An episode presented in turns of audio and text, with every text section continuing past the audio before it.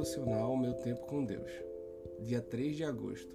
Texto de hoje, Lucas, capítulo 6, versículos 12 até o 19. Num daqueles dias, Jesus saiu para o monte a fim de orar e passou a noite orando a Deus.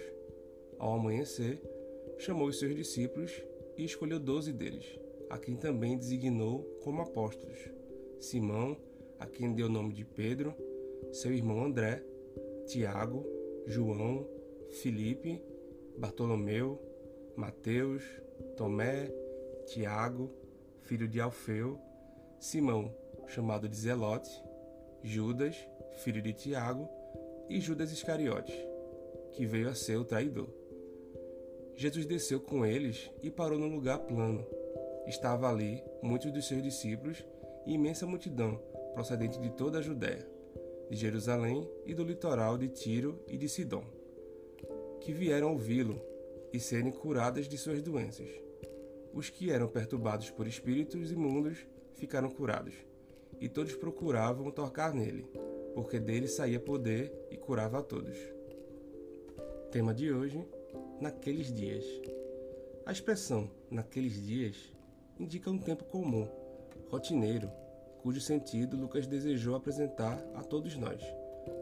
Jesus vivia a sua rotina e, de repente, resolve se retirar para o monte, buscar mais de Deus orando a Ele.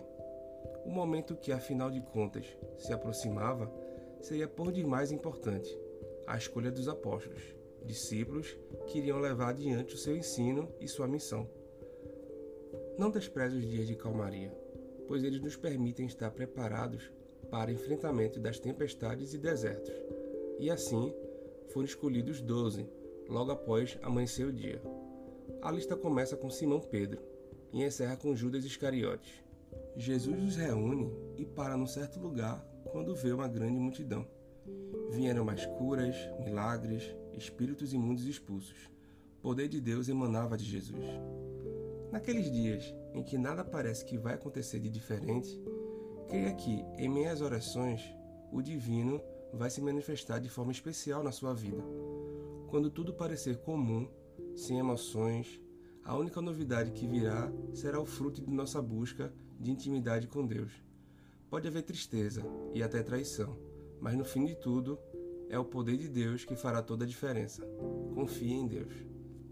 Reflexão do dia: De que maneira você tem permitido que o silêncio seja parte da manifestação de Deus em sua vida.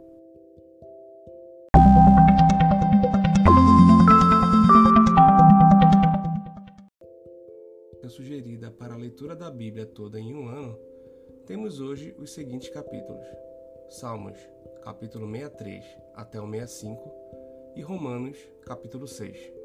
Na leitura dos Salmos, Davi continua escondido no deserto de Judá os capítulos mostram uma grande expressão de fé em Deus e a busca por uma renovada sensação da sua presença.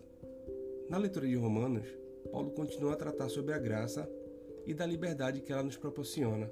Ele faz uma comparação com a lei, que em contradição escraviza e serve apenas para condenar e não para libertar.